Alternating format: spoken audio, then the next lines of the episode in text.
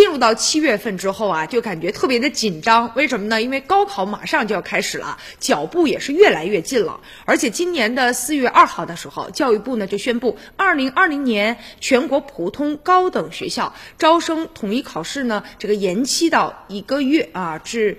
七月七号和八号举行。那据这个大数据啊统计分析了，进入到六月的下旬之后，全国多地城市的中学以及其他的常规呢考点附近的一些酒店啊，这个搜索呢就呈现快速增长的这个势头。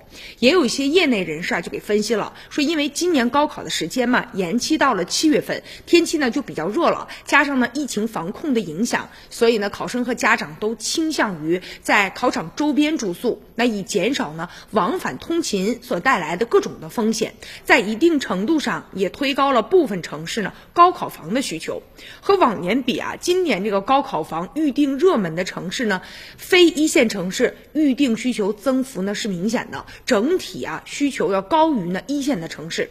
而且报告就显示了，在高考房的选择上啊，你看大家伙儿统一的都是觉得这个地段是第一位的，然后距离考点两公里范围之内的酒店。最抢手，因为比较近嘛，啊，走路的话也是很方便的啊。更何况很多家长开车送孩子去。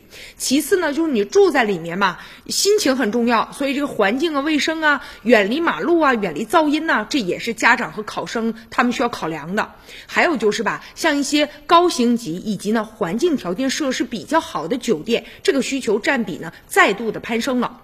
部分城市四星以上酒店的需求占比呢超过了五成，而且表明。呢，有越来越多的考生的家长倾向于环境条件更好的一些高星级的酒店，而且有趣的就是啊，家长好像对数字还比较敏呃敏感啊。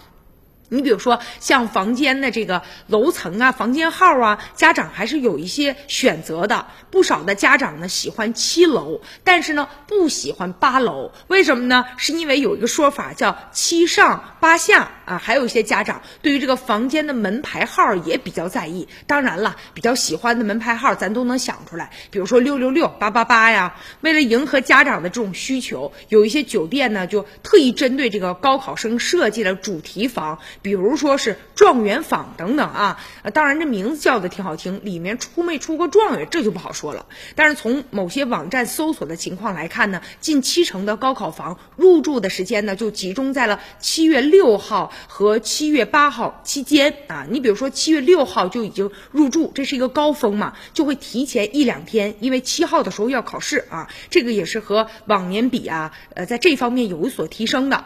那为了提前的适应周边的环境。很多家长考生也选择提前入住。此外呢，就是为了孩子们中午的时候休息比较方便，养精蓄锐嘛。下午的时候，呃，考试精神头能更足一些。所以呢，这个考场周边有一些钟点房，他们这个搜索呢也呈上升的趋势。当然了，房间休息呢是其中的一部分，最主要的还是孩子们啊要注意休息，注意饮食，千万不要太紧张了。也期待大家能有一个好的成绩。